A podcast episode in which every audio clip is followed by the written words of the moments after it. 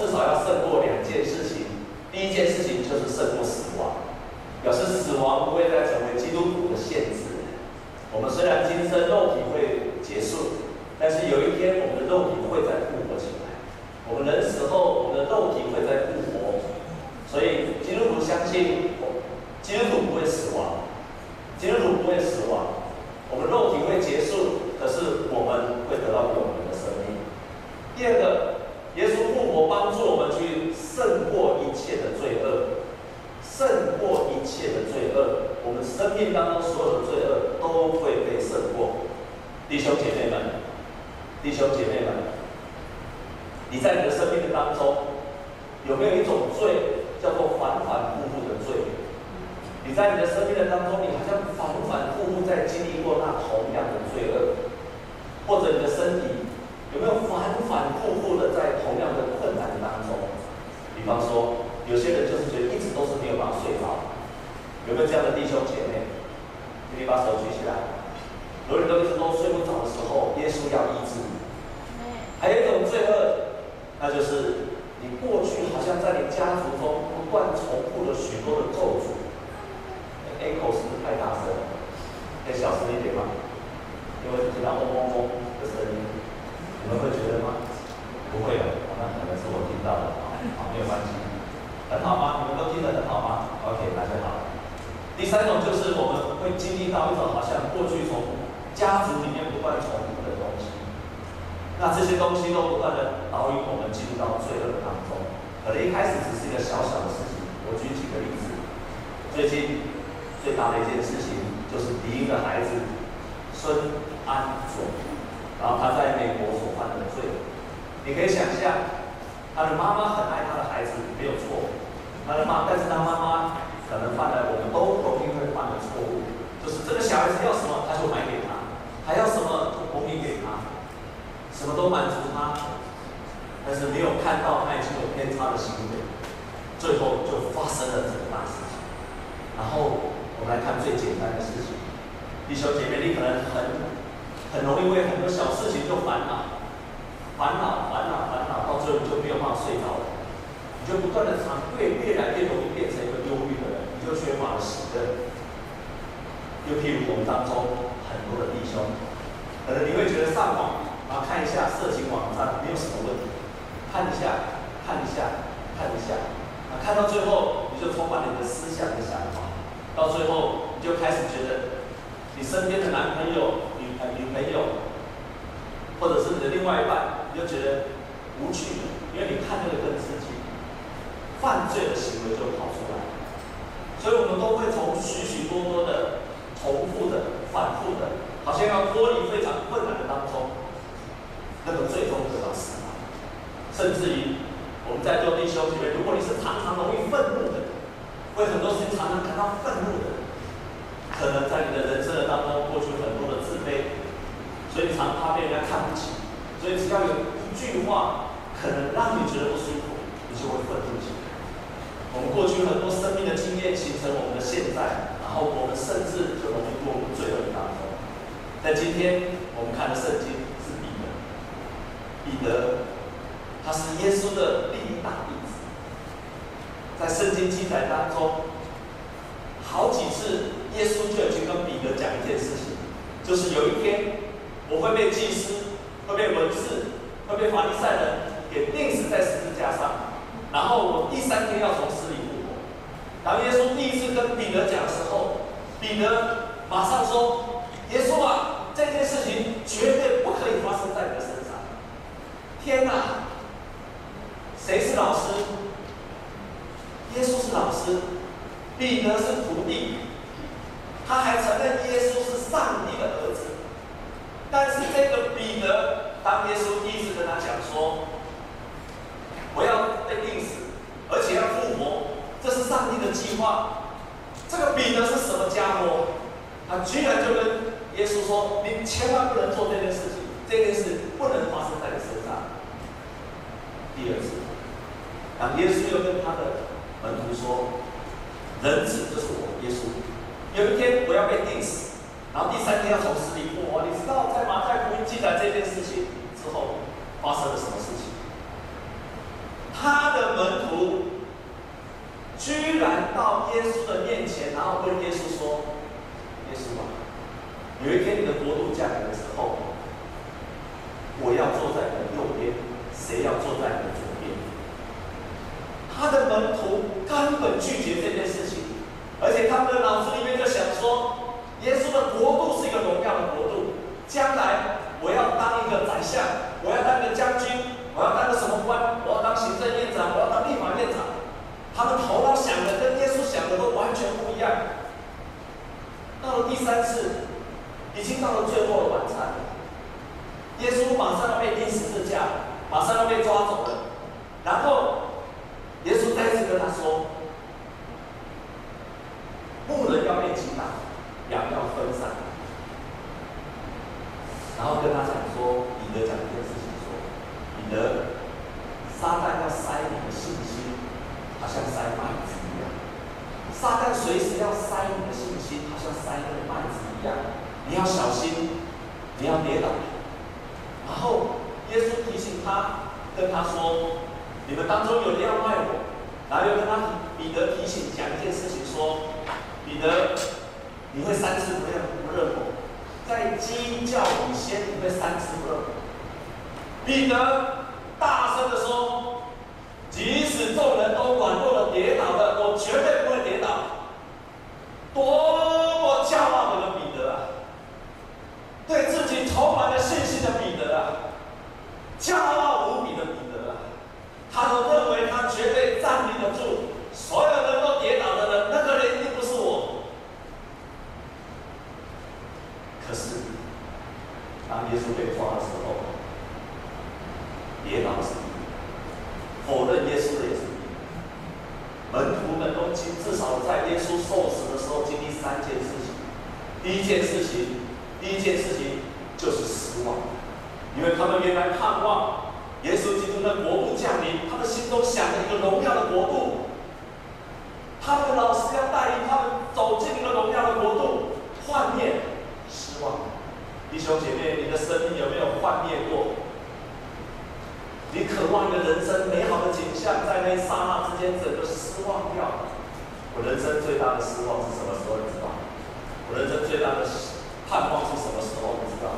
通常你最大的盼望。也会同时存在你最大的失望。我人生中最大的希望呢，就是在公元两千年的时候，那个时候阿扁执政。你知道吗？我以前是常常跑社运，常常去抗议、抗议、抗议，走学生运动、走社会运动，抗议了十年，终于有一天，然后我在，你知道吗？我连我在海外都在做抗议。终于有一天阿扁执政，哇，好高兴，好高兴，台湾从此不再一样，是吧？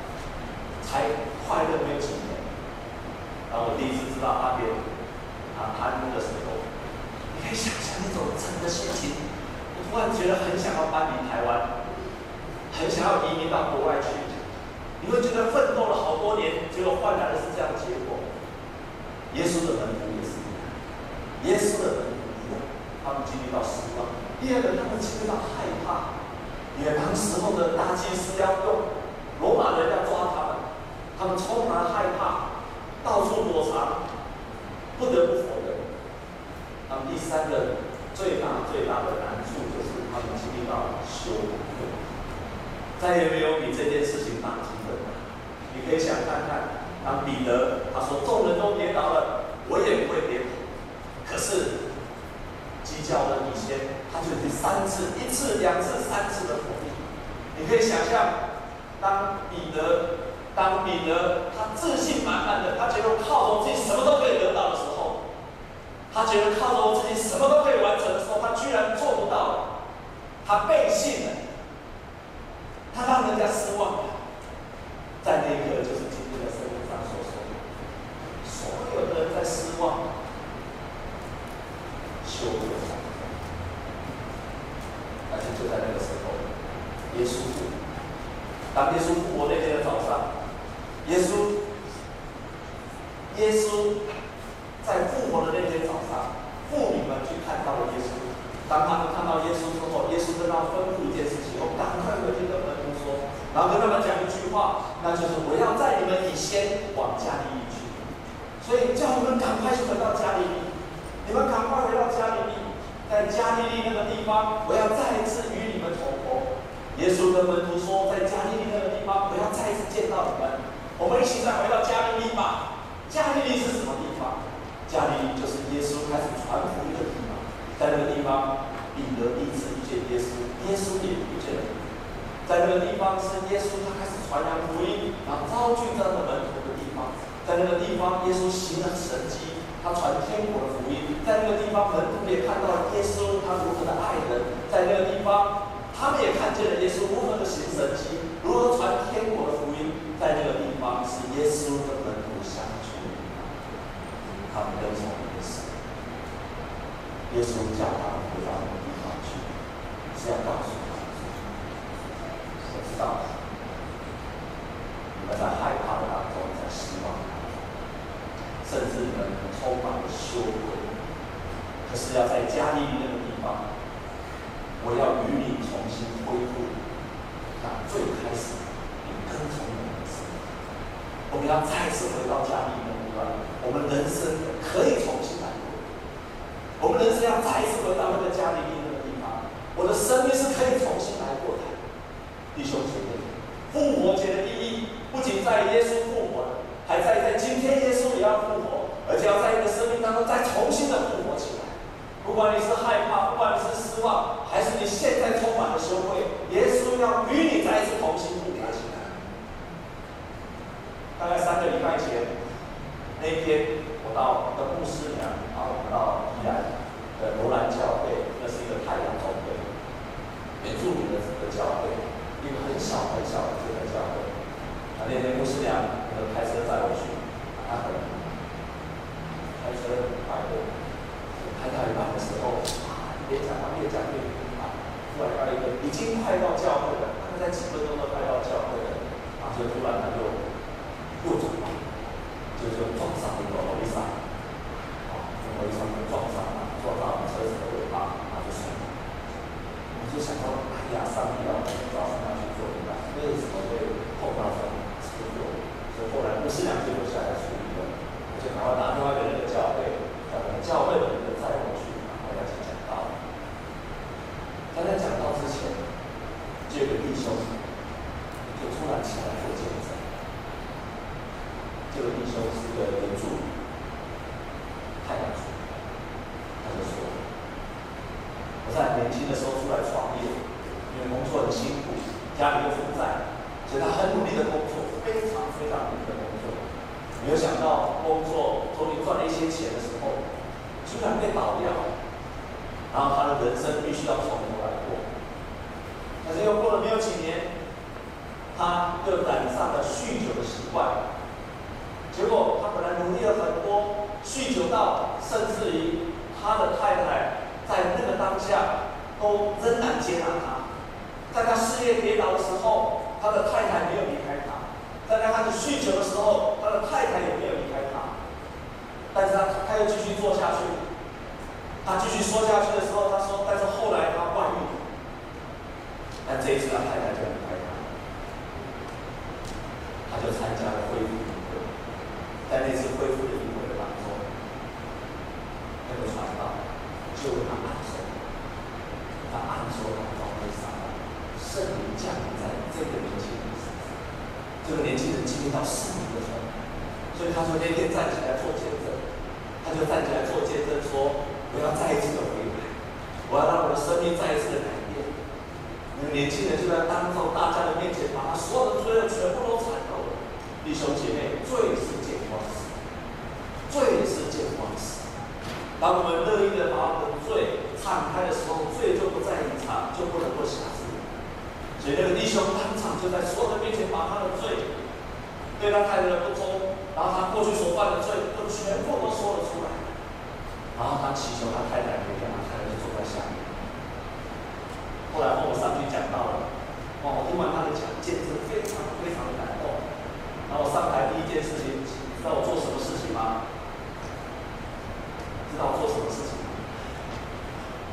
我就跟那太太说，就原谅他吧，不是拜托你原谅他吧。认罪悔改了，就原谅他，再给他一次机会吧。你可以答应牧师吗？牧师代替你再一次拜托你原谅这个年轻人，原谅你的先生，好让他生命可以重新开始。哇，所有人都掌声鼓励，那太太还是不愿意原谅他。我相信有一天会，但是不是那个当下。当我们生命遇到一个困难的时候，我们，的人生大概无望。就像今天彼得，他给自己定个罪，他就跟他的同伴、其他的门徒说：“我要回去捕鱼了，我要回到我从前的人生，我的人生已经没有希望了，不可能的。”弟兄姐妹们，亲爱的弟兄姐妹们。亲爱的弟兄姐妹们，在你的身上有没有那个不断重复的？在你的身上是不是有很多悲惨的命运不断的重复的发生？你身上是不是有那个重复的疾病不断的在发生？在信仰上，我们叫做那是坚固的一面。这个坚固的一面，如果被撒旦所利用的时候，它就成为攻击你的，就成为你攻击你的武器。它就利用你生命的弱点来攻击你的生命。所以我们就陷入到被撒旦攻击，就像彼得，他被撒旦，他的骄傲，他的骄傲，他一直认为说我不可能跌倒，我不可能软弱。耶稣要去走十字架道路，他都阻止他说你不可以做这件事情，他都觉得他自己够刚强的时候，撒旦就利用他的骄傲去攻击了他，以至于他。但是当耶稣复活的时候，耶稣做了什么事情？耶稣遇见了你，在加利利那个地方，他再一次遇见了你。他遇见了你了之后，弟兄姐妹，耶稣有责骂他吗？耶稣只问了一句话说：“你没有东西吃吗？”你可以看到从头到尾，我再一次查考四福音书，耶稣在复活之后，对那些背叛他的所有的门徒。居然从来没有骂过一句，他只有讲过一句话说，说责备他们的信心，你们信心不够，只有这一次而已。如果你是耶稣，你的门徒都背叛你，不要说你的门徒，你们都不会有门徒的。但是如果你的另外一半，你的先生，如果你的孩子，他背叛了你，他们让你失望了，像彼得一样让耶稣失望了，不管他是你的学生、你的邻居，他不管是谁，他让你失望了，他背叛了你。请问你看见他的时候，你第一个，如果你像耶稣已经复活了，你又看到这个人的时候，请问你会什么反应？你会什么反应？你知道我会什么反应吗？我如果是耶稣，我看到彼得，我第一件事情，我一定跟他说：“这臭小子，你不是当初第一个说你不会跌倒的吗？你不是说你不会否认我的吗？如果我是耶稣的话，我第一个就说。”不止骂他，我还脚把他脚踹他下去。你这个臭小子，你刚以前那个讲的什么话？第一个否认的就是你。要是我，一定这样子做的。耶稣一句话都没讲。弟兄姐妹，我们的生命当中都有很多艰苦，没有办法打破的罪恶。可是那个罪恶在什么时候被打破、被被击垮？也就是如果有一个人，他知道你的软弱，他知道你在犯罪，他知道你在罪恶当中，但是这个人用坚定不移的爱去爱你的时候，你的坚固营垒就会被打破。我再说一次。我们生命都有很多的坚固营垒，这种坚固营垒在什么时候被打破？就是当有一个人他在你的面前，即使你正在犯罪的时候，他仍然不批评你，他仍然爱你，他仍然像过去一样坚定不移爱你的时候，你的坚固营垒就是在那刹那之间就被打破。耶稣就是这样子来到你的面前，耶稣这样的做法。在两千年之后，两千年之后，一个很伟大的心理学家叫 Carl Rogers，有听过这个人，请你把手举起来。这个人是非常有名的心理学家 Carl Rogers。这个人他讲了一句话：以前很多的心理咨商都用了很多的心理的技巧，但是这个 Carl Rogers 他却讲了一句话，是说，他说，如果有一个人愿意倾听你，不对你顶头论足，不替你担忧害怕，也不想改变你，这多美好！每当我得到我的倾听和理解，我就可以用新的眼光看世界，并且继续向前。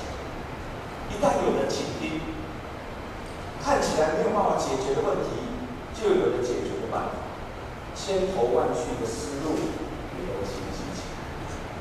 这非常有名的心理学家卡尔瓦金他在表明里说：当我们在混乱、在罪恶、在慌乱的当中，但是如果有一个人，他不责备，他也不准备改变，他也不准备要你要求你做什么事情，他只是爱你，而且倾听你，那么这个人。这个人觉得失望的人、害怕的人、委屈的人、羞愧的人，他的头脑会清晰起来，他会开始替人生就找出一条道路。弟兄姐妹，你了解这个奥秘吗？你了解这个奥秘？也就是说，如果有一个人，他愿意完全的用无比的爱去接纳你，那在那个下，你会回神，你会开始去找到一条人生的道路。你会看到你生命的新的方向。你觉得前面没有道路的当下，你会突然看到一条道路。耶稣就是这样对待你，爱他，即便别人背叛他，啊，仍然爱他，而且爱到不批判他，不责备他，就是单单的爱他。彼得就在那个时候，在这个当下，彼得回转过来，他就从过去的人生。他本来要回去他打鱼的人生，开始回转了回来，再一次的跟从了耶稣，再一次跟从耶稣。但是弟兄姐妹，我要说的还不是这个样子。在加利利那个地方，彼得回到加利利的地方，他要再一次的经历到，再一次的经历到耶稣基督的大。耶稣基督不只是一个好的倾听者。耶稣基督不只是一个好的心理学家，超越这一切，还有在他的身上有充满了那圣灵的能力，在他身上，也就是在耶稣复活之后，那圣灵的能力开始浇灌下来。这一次的彼得成了完全不一样的，不再害怕的人，那是圣灵的能力。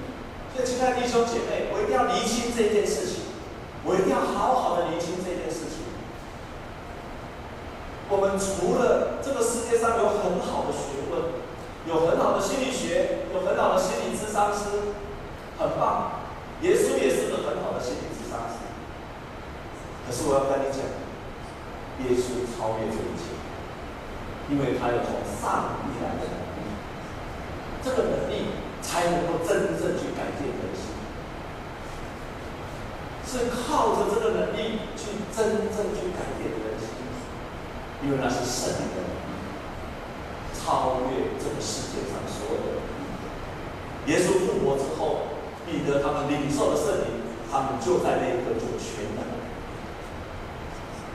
我再回到刚刚所说的，当我去到宜兰那个教会去的时候，后来讲道完，讲道完之后呢，啊，就在那吃饭，吃完饭之后，啊，一个牧师娘那个时候还在。在警察局做笔录，我就想赶过去看他。牧师，教会的牧师就叫一个年轻人载我去，载我去警察局，去。跟他牧师俩。就要去的时候，突然有个弟兄，差不多六十岁的弟兄，就跟牧师说：“牧师不要，打不来载叶牧师。”他们，他们教会的牧师说：“不用，不用，不用，啊，这个年轻人载就好。”接着，这个人就说：“不行，不行。”不要载，我就跟他说不用不用了，你一个人要载我就好，不要两个一起载，一个人载就好了，我只能做一件事，就让他载。牧师叫他就就就叫他，不行不行不行，我一定要载我，从头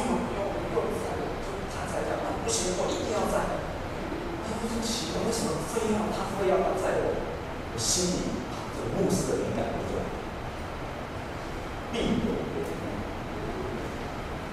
必有，所以我就让他在。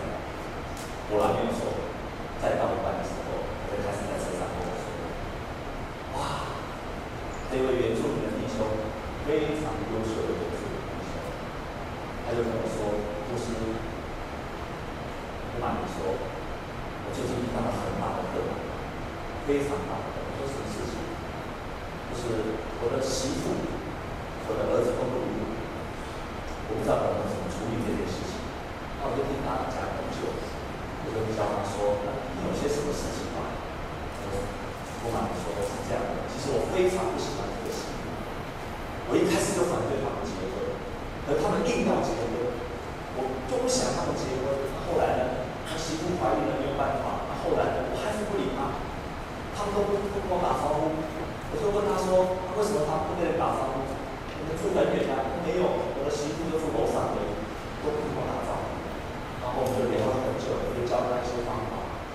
更有趣的在后面，我才知道原来这个原住民的弟兄，这原住民是非常优秀的弟兄。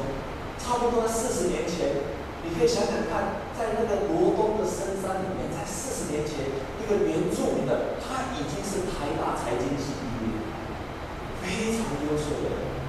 可是，在他的生命的当中，他的生命当中有一件事情是他没有办法去胜过的。他没有办法去胜过。他毕了业，台大财经毕业之后，在银行工作，事业本来前途一切一片看好。然后他在台湾银行工作，本来都很好的工作，但是他有一个东西，没有办法胜过他。他一生他都没有办法胜过。从他毕业一直到看到我说六十岁，你看将近二十，将近四十年没有办法胜过的，酗酒。他没有办法。一直酗酒，他说那个酗酒酗到一种程度，他就跟我说：“牧师，我不瞒你说，我已经撞坏了两辆跑车了。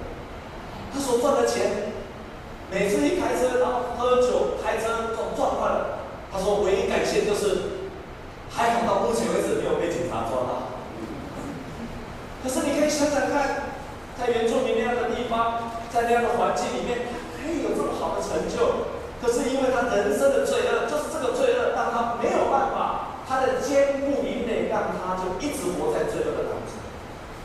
多可怕！多可怕！即便他有再好的恩师，他的太太多爱他，他就是没有办法脱离这个酗酒的罪恶。太惨，太凄凉了。这个教会就在几天以前，他们就办了恢复营会。弟兄姐妹，我们教会也有恢复营会。门徒训练之前，我们都有恢复营会。在门徒训练以前，都要有一个恢复营会。弟兄姐妹，如果你希望在你的信仰上可以更成长、更进步，你要来参加门徒训练，参加养育班。因为我越来越体会到，包括这个教会，这个弱小教会，他们开始有门徒训练，然后开始有恢复营会。这个弟兄就参加了那个恢复营会。当他们他们去参加那个恢复营会的时候，然后。这个会录营会开始之前，我就跟那个传道说，他们教会是一个传道，不是一个牧师传道的。我就跟这个传道说，传道啊，传道啊，你们在办恢复营会的时候，你最后一天的晚上祷告会，你一定要为每一个弟兄姐妹为他按手，然后让他可以领受圣灵的能力。这个传道跟我说，牧师啊，牧师啊，我不敢呢。我说为什么不敢？你是传道的人，就把他头给他按下去就好了。你其他都不要管你，但是你这个动作一定要做下来。他说：“我说我不敢的，我说为什么不敢的？因为教会有些是长老，年纪都比我还要大；有些是执事，年纪也比我大。哎呦，万一我按下去，什么事情都没有发生，该怎么办？”我说：“没有关系啊，你管他三千，上帝的圣灵要不要感动，又不是你的责任，你就是给他按下去就是了。”那一天办恢复营会的时候，哇，一批批创，一批批创，真的是战斗到不行。但是我就跟他说：“我跟你讲哦。”我到最后没有办法，我只好威胁他，我就威胁这个船道。我这边说，我传道，我跟你讲，你一定要按哦，没有按都不会发生事情哦，按什么事情都发生哦，你一定要给我按哦，没有办法，只好吓他了。你一定要按哦，那个回来我要问你哦。